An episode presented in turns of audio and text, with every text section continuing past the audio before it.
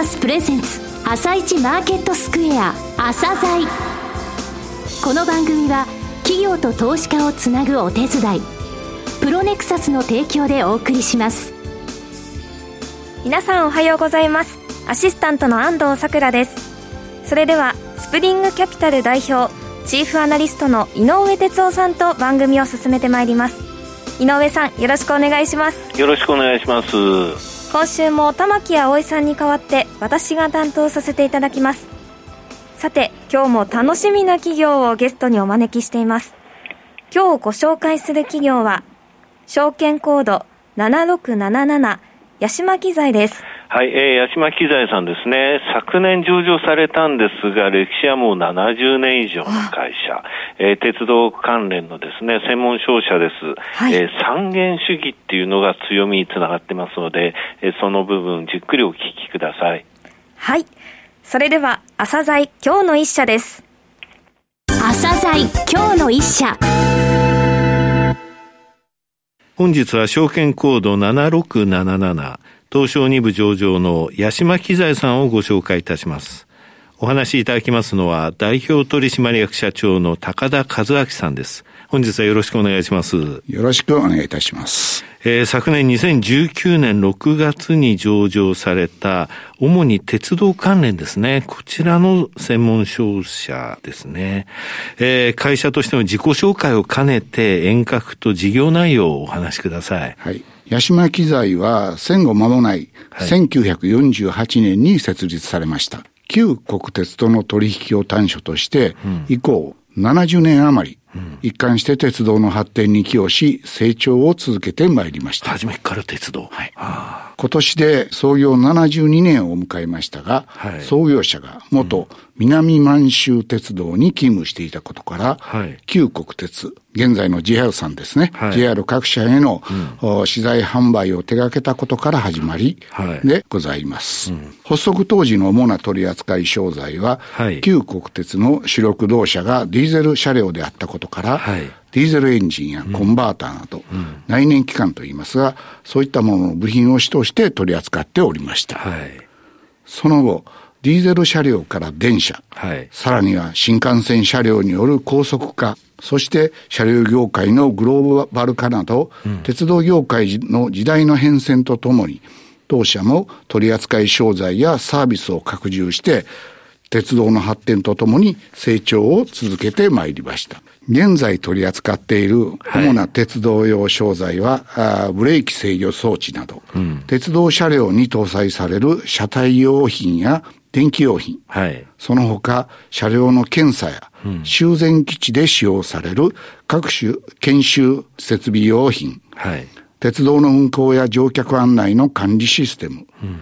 電車に電気を供給する発電設備や変電設備用の保守部品なども取り扱っております。なるほど。鉄道を動かすためのその周りの部分、全体の商材を下ろされてるというイメージですね。そうでございます。となると、グループの拠点っていうのも国内各所にあるということですか？そうですね。えー、北は北海道から南は九州まで約14カ所の拠点を持っております。はい。また、当社は鉄道事業以外のセグメントとして一般事業というものがあり、はいうん、主に産業機器業界や自動車関連業界にコネクタ、はい、あるいは電子部品を販売しております。これはあの、鉄道事業向けと一般事業向けがあると。はい。これはあの、売上の構成比でいくと大体どれぐらいですか、えー、これは鉄道事業と一般事業の事業別の売上高構成比については、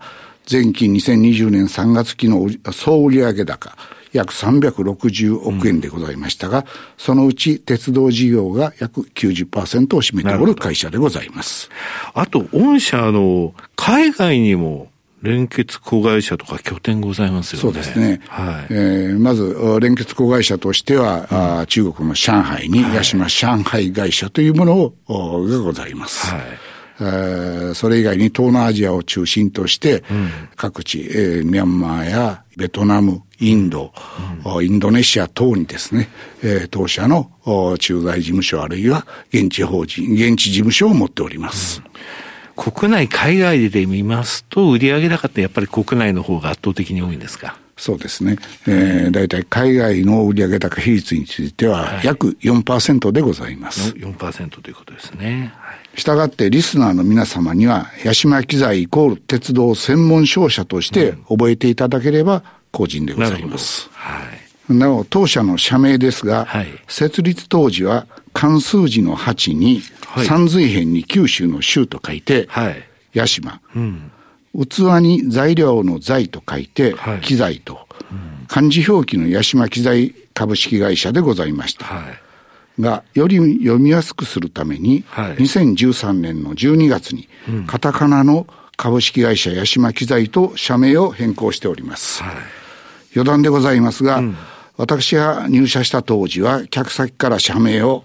発注機材と呼ばれたり、食器を扱っている会社ですかなどとよく間違われたものです。したがって、ねえー、社名をカタカナに変更したものでございます。なるほど。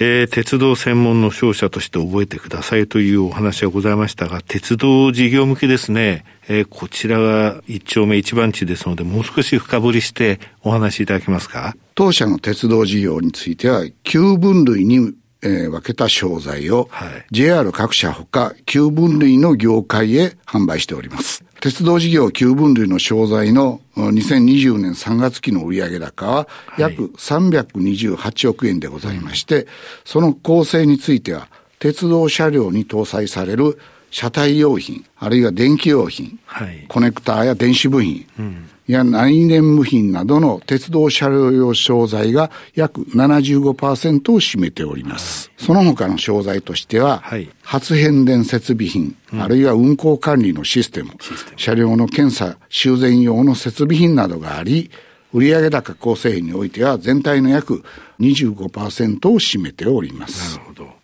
さて、あの、分類として、あの、旧分類の業界へって言われましたけれども、はい。業界の方はどうですか？はい。旧分類の業界別販売先別の売上高構成比については、はい、JR 各社、はい、および JR 関連会社向けの販売が約50%であり、うんはい、これに民間鉄道や公営鉄道会社を加えると、はい、鉄道事業者向けの売上高構成比は約60%を占めております。なるほど。残りの販売先につきましては、はい、鉄道車両メーカー、はい、あるいは鉄道車両用の電気品のメーカー、えー、それに加え信号設備メーカーとか、はい、あるいは輸出入などが続いております。うんこれらの鉄道車両関連業界への売上高は、鉄道事業全体で約40%でございます。なるほど。さて、御社の強みについて教えてください。はい。まず、三元主義を基軸として、日本全国の拠点で営業活動を展開しております。三元主義。はい。三つの、あの、えー、現れるの元ですね。そうですね。はい。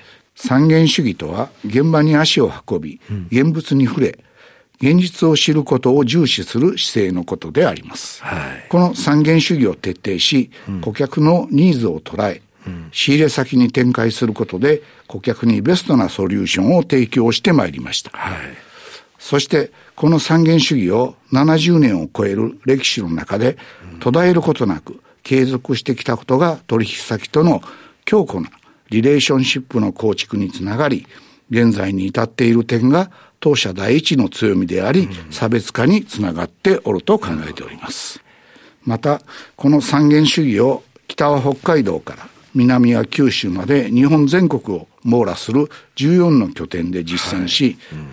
うん、全国どこの鉄道事業者様にも当社営業マンが直接出向き、はい顧客のニーズを汲み取り、ソリューションを提供する、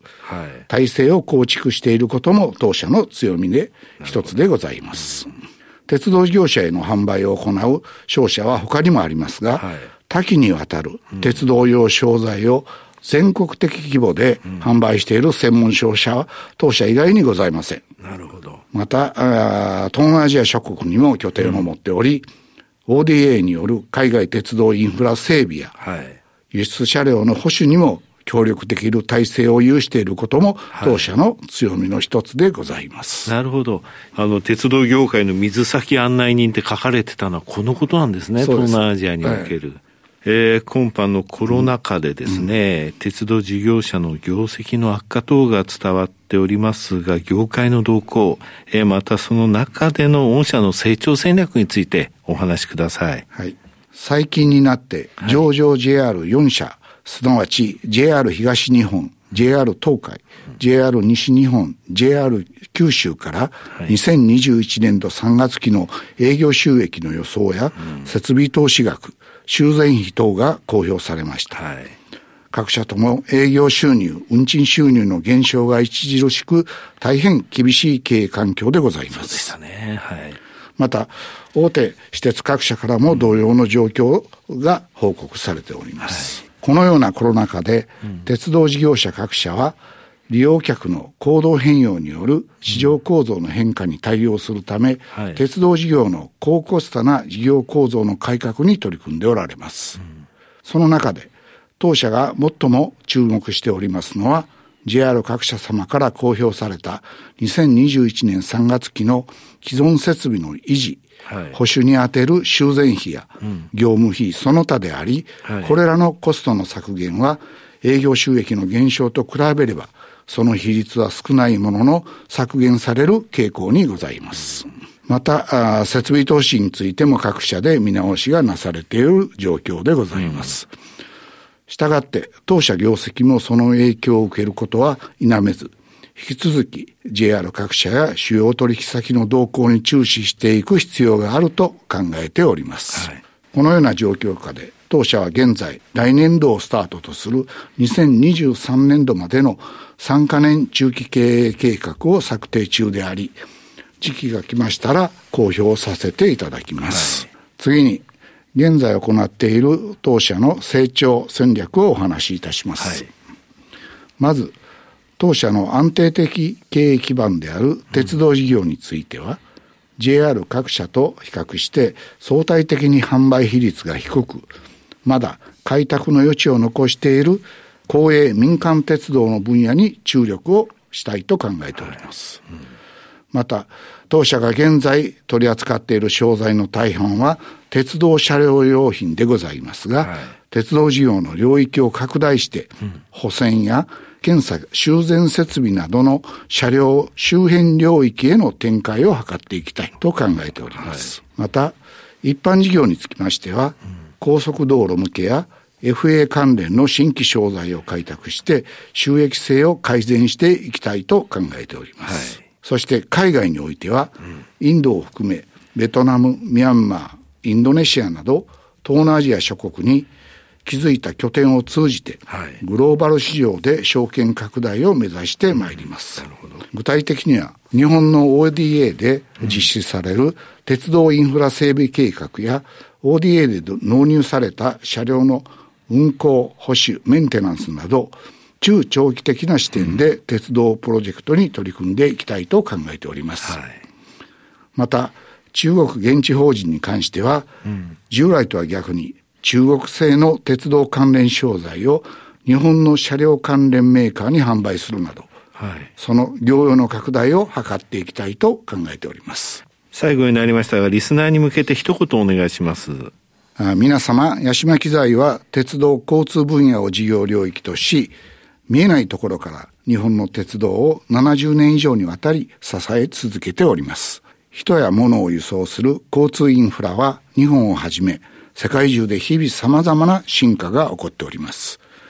八島機材はお客様、そして取引先との強固なリレーションシップにより新しい価値を生み出し、より豊かな社会の実現を目指し、これからも挑戦し続けてまいります。今後ともご支援のほどよろしくお願い申し上げます。高田さん、本日はどうもありがとうございました。ありがとうございました。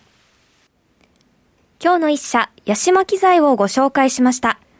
さらに井上さんにお話しいただきます。はい、えー、鉄道事業向けのですね、専門商社さんですけれども、はい、まあ JR 各社ね、あの厳しい状況にありますけれどもね、うん、考えてみますと、あの保線とか検査とか修繕、そういった部分のあの設備投資っていうのはあまり削れないんですよね。ですので、あの、えー、他に比べれば、その、なんて言いますか、業績が厳しい、えー、設備投資を絞るっていうので、えー、悪影響としてはこの会社、実はあの、えー、それほどと、えー、他のところに比べれば大きくないかなという印象があります。うん、えー、三元主義ですね。現場に出向いて現物に触れ現実を捉える。えー、それをですね、全国14の拠点で行っていると。あの、鉄道事業者向けの商社ってあるんですよ、他にも。はいただ、こうやって全国展開をしている圧倒的な、その、なんて言いますかね、力を持っている会社はこの会社だけなんですよね。東南アジアでも ODA だけじゃなくて、そこで実際にその鉄道事業って始まった時に、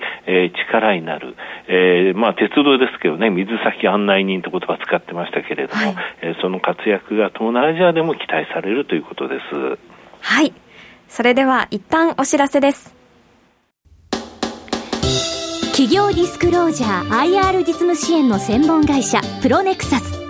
上場企業のおよそ6割2200社をクライアントに持つ。これはアジア証券印刷の時代から信頼と実績を積み重ねてきたからこそ。さらにプロネクサスが目指すのは企業と投資家をつなぎ日本の株式市場を活性化させることです。プロネクサス私たちは個人投資家の皆さんを応援します。井上哲夫。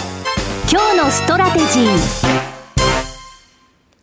それでは井上さん、後半の解説もよろしくお願いします。はい、えー、っとですね、アメリカ、日本の過熱感から急落近しと言ってる人たちいますが、私のストラテジーはちょっと違うんですね。あの、はい、テクニカル的な過熱感ちょっと冷めてきましたので、えー、それほどですね、大きな下落っていうものを想定はしていないんですけれどもね、今マーケット強いのはハイテク株が戻ってきたことと、あとテスラですね、この番組でも申し上げましたが、12月21日から SP500 入りするので、で、はい、ハイテク株元気になってナスダック4日続伸、史上最高値更新、うん、昨日 SP500 も史上最高値更新、初めてザラバでも終値でも3700ポイントに到達したということなんですが、はい、テスラ昨日50億ドルの増資発表したんですよ。これ9月に続いてで非常に大きいんですけれども、それで一瞬ですね、落ちて前日比1.3%安までいったんですが、あ、ごめんなさい、3.6%安までいったんですけれども、はい、終わってみたら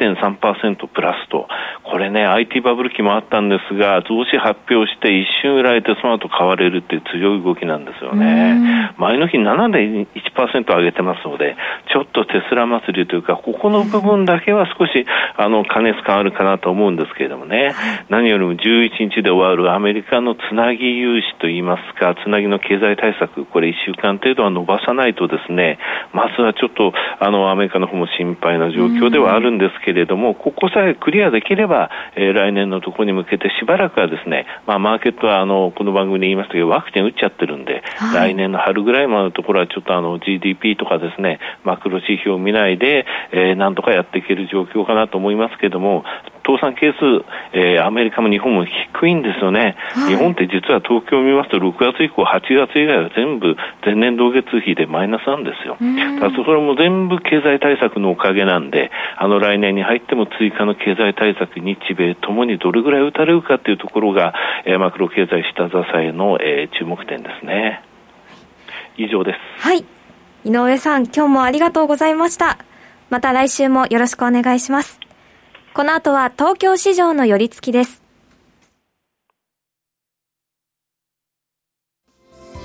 朝鮮この番組は企業と投資家をつなぐお手伝いプロネクサスの提供でお送りしました。